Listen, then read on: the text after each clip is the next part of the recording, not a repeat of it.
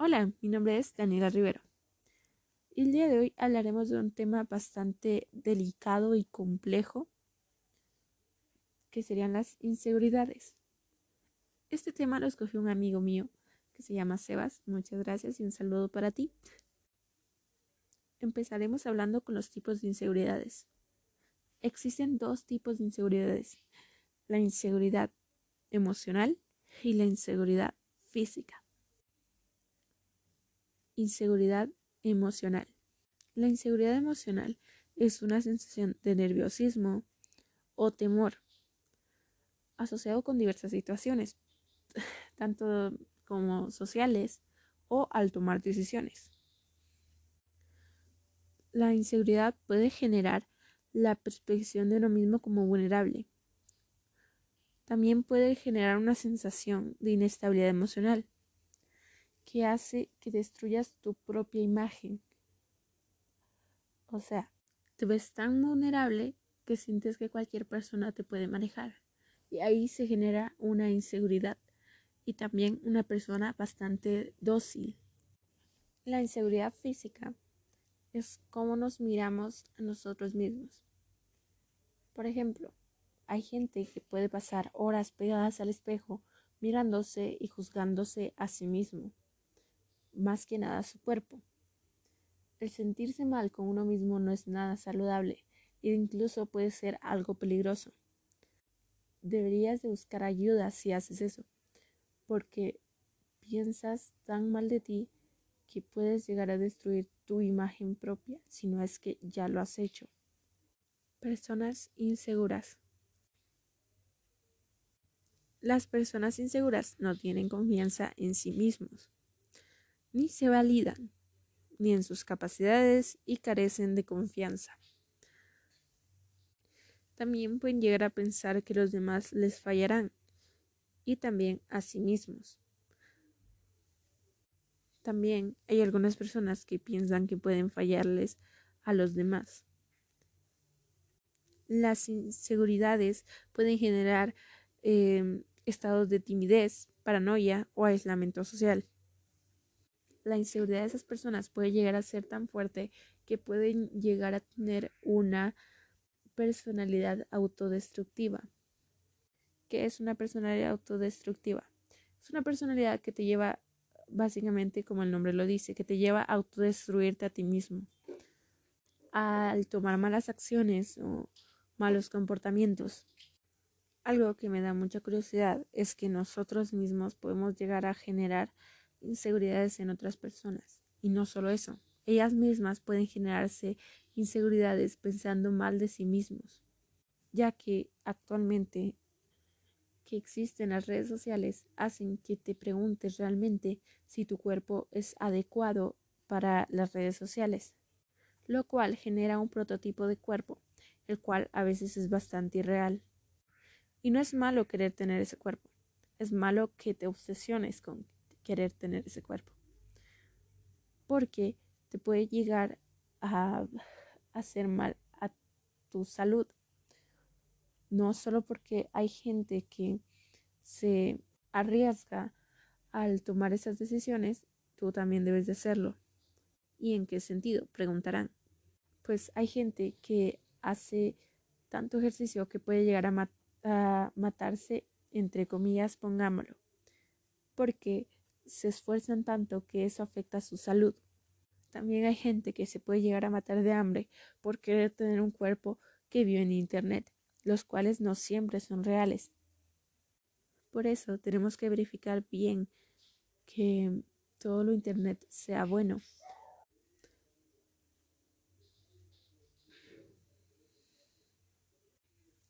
¿En qué nos afecta los problemas de inseguridad? La persona que sufre de inseguridad, que básicamente es la mayoría de la población, tiende a buscar la aprobación de los demás para sentirse valorado o que encaja en el lugar donde quiera. Eh, no me doy a explicar muy bien, pero creo que se llega a entender. Los pensamientos de gente insegura. Mucha gente cree que es estúpida, que es que no es atractiva, que nunca hace nada bien, que no es como alguna persona, que es un fracasado, que nunca hará amigos, que es gorda, que es un perdedor, que es flaco, que nadie jamás lo amará y, podría seguir realmente, porque es una lista bastante larga. Lo que pasa ahí es que la gente como tal no se llega a valorar. Y es por el mismo hecho de que no se ven a sí mismos bien y se generan un estereotipo, el cual básicamente es muy imposible. Y pasa con muchas personas. No estoy hablando solo de jóvenes, también pasa cuando eres adulto, ya que cuando eres adulto usualmente genera, te generas más inseguridades por el mismo hecho de que de pequeño tal vez eras más bonito o de pequeño eras más flaquito o de pequeño eras un estereotipo de persona que no eres actualmente. Y eso no está bien, no debes de pensar así, porque no debes de pensar que de pequeño eres más bonito o era más flaquito, ya que es un pensamiento algo tonto ya que actualmente sigue siendo bastante bonito, sin necesidad de ocupar un estereotipo de cuerpo que la gente ha impuesto en la sociedad. Esa es otra cosa que genera mucha inseguridad, los estereotipos que la misma gente pone. También hay gente insegura que pone ese, ese tipo de estereotipos. La causa principal de la inseguridad. si la seguridad que tenemos de nosotros mismos depende exclusivamente de lo que las otras personas piensen de nosotros, eso no es sólido. No es algo, eh, no es algo bueno tampoco. En la base de lo que sería la inseguridad emocional también hay algo más y está asociada con dos imágenes que suman en nuestras cabezas, que sería la perfección y la realidad.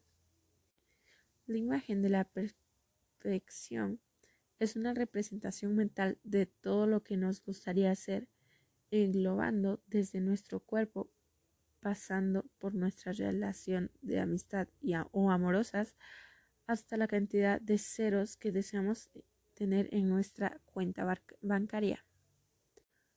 Ciertamente la imagen de la perfección no es un problema en sí misma. Por el contrario, despierta en nosotros emociones positivas.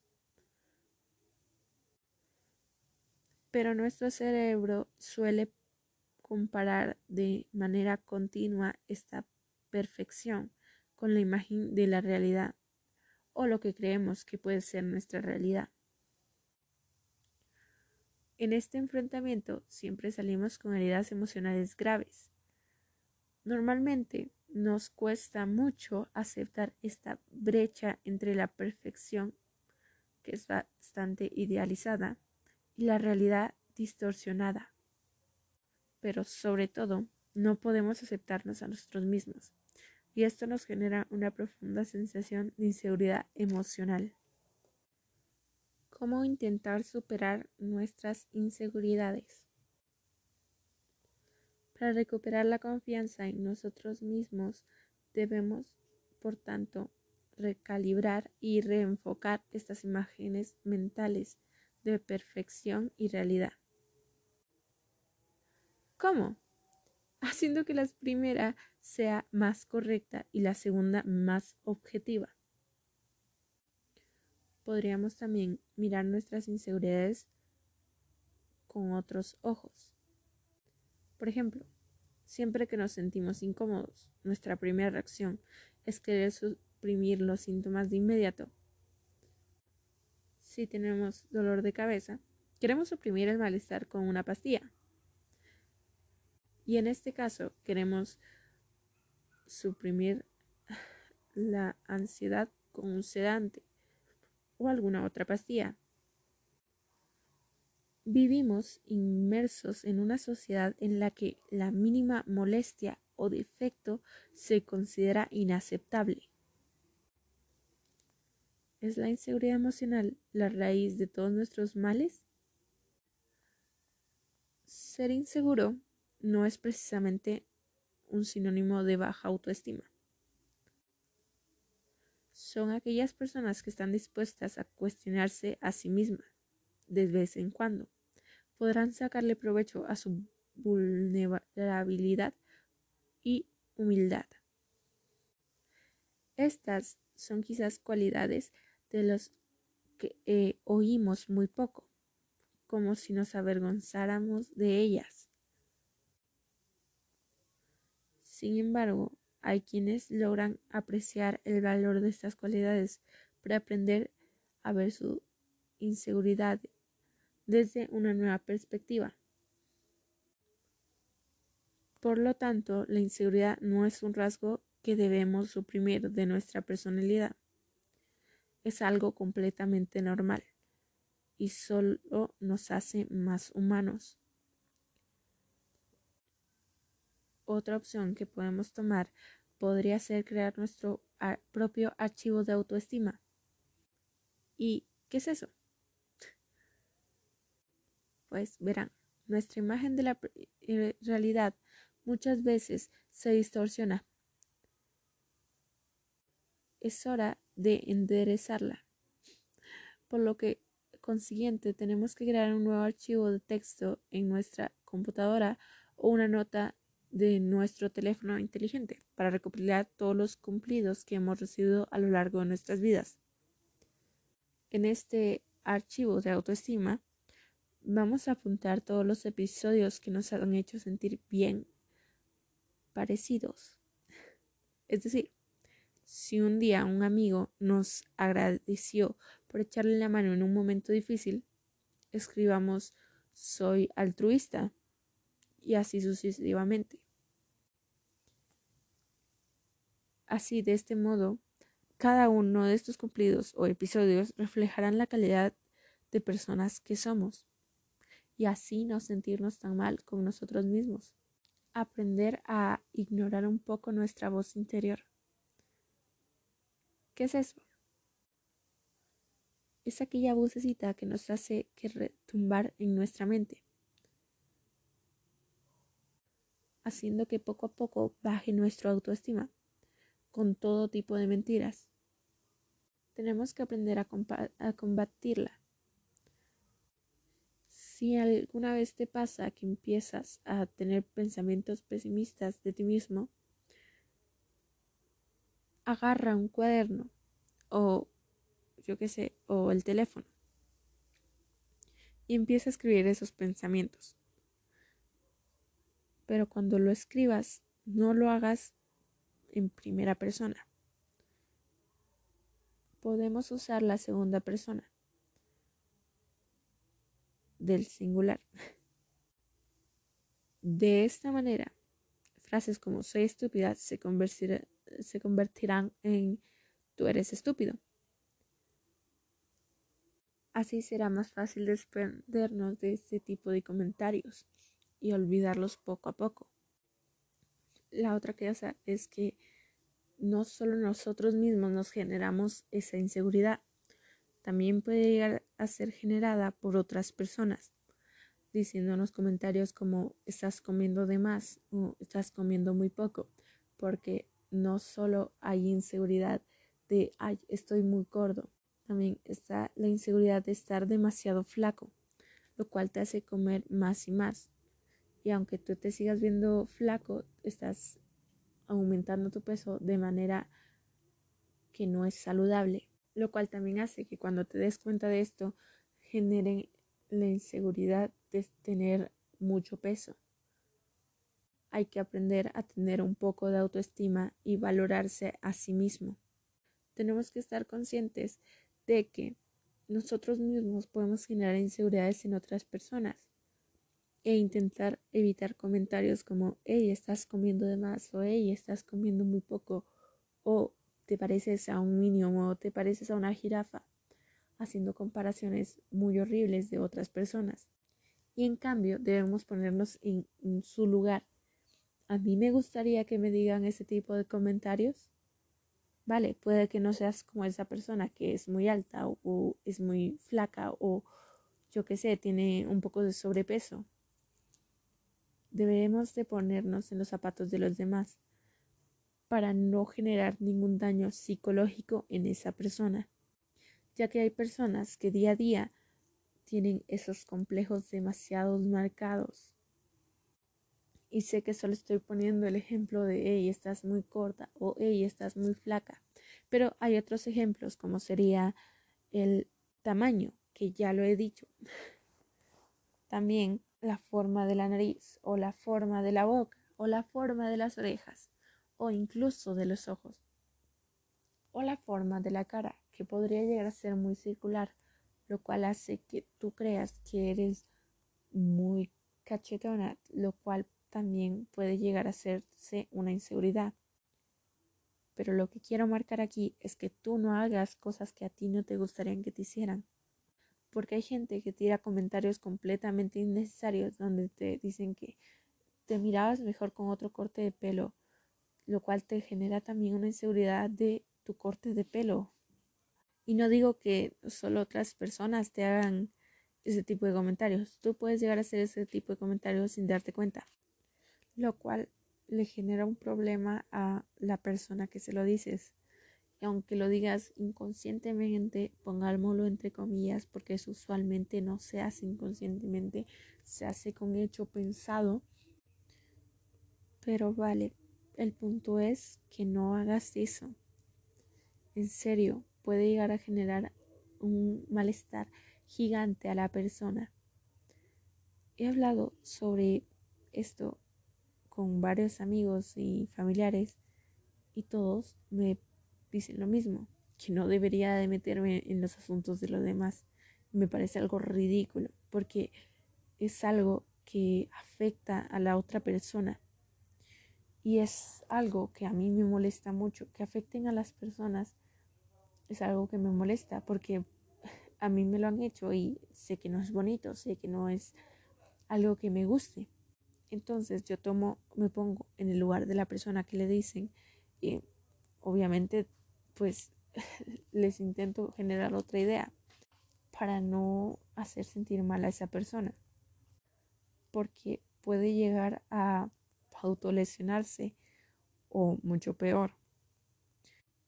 Y puede que tú seas el culpable de esa, del problema de esa persona. Puedes llegar a no darte cuenta, puedes que, sea que hagas ese tipo de comentarios porque crees que le va a hacer bien, pero deberías de cambiar tal vez la forma en que se lo dices. Una forma más tranquila o, y una forma más relajada para que no se sienta tanto porque hay comentarios que son como estás engordando mucho y, eso realmente afecta a la persona. Creo que las personas piensan en inseguridad y piensan que las mismas personas se lo generan y no solo pasa así. Como estaba hablando antes, también pasa que la gente hace comentarios a veces completamente innecesarios sobre tu físico o sobre cómo eres y es algo que realmente afecta psicológicamente a las personas. Sé que es algo que me estoy repitiendo mucho, pero siento que es algo bastante importante que, que sepan.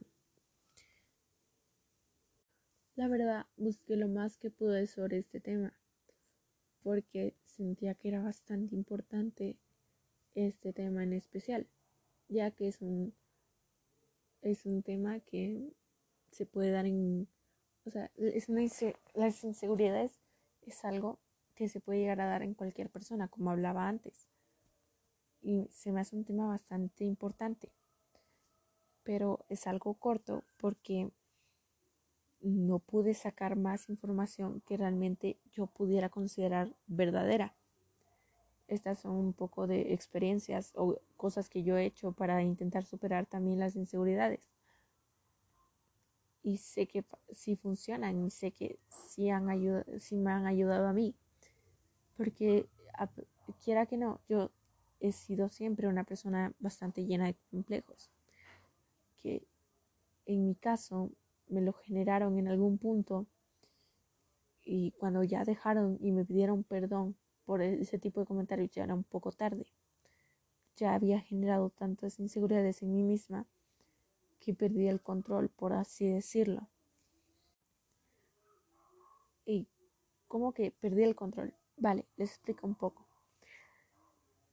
Para mí perder el control fue el ya no poder controlar esa vocecita que me decía, no te ves bien, no me gusta cómo te ves con esta ropa, quídatela, ponte otra cosa, ponte algo más holgado, es bastante cómodo y, y este tipo de cosas que a día de hoy me parecen algo tontas, porque sé que no está en una muy buena posición de pensar, pero creo que es importante que las haya pensado y que realmente haya tenido la suficiente capacidad de buscar un poco sobre el tema cuando me pasó.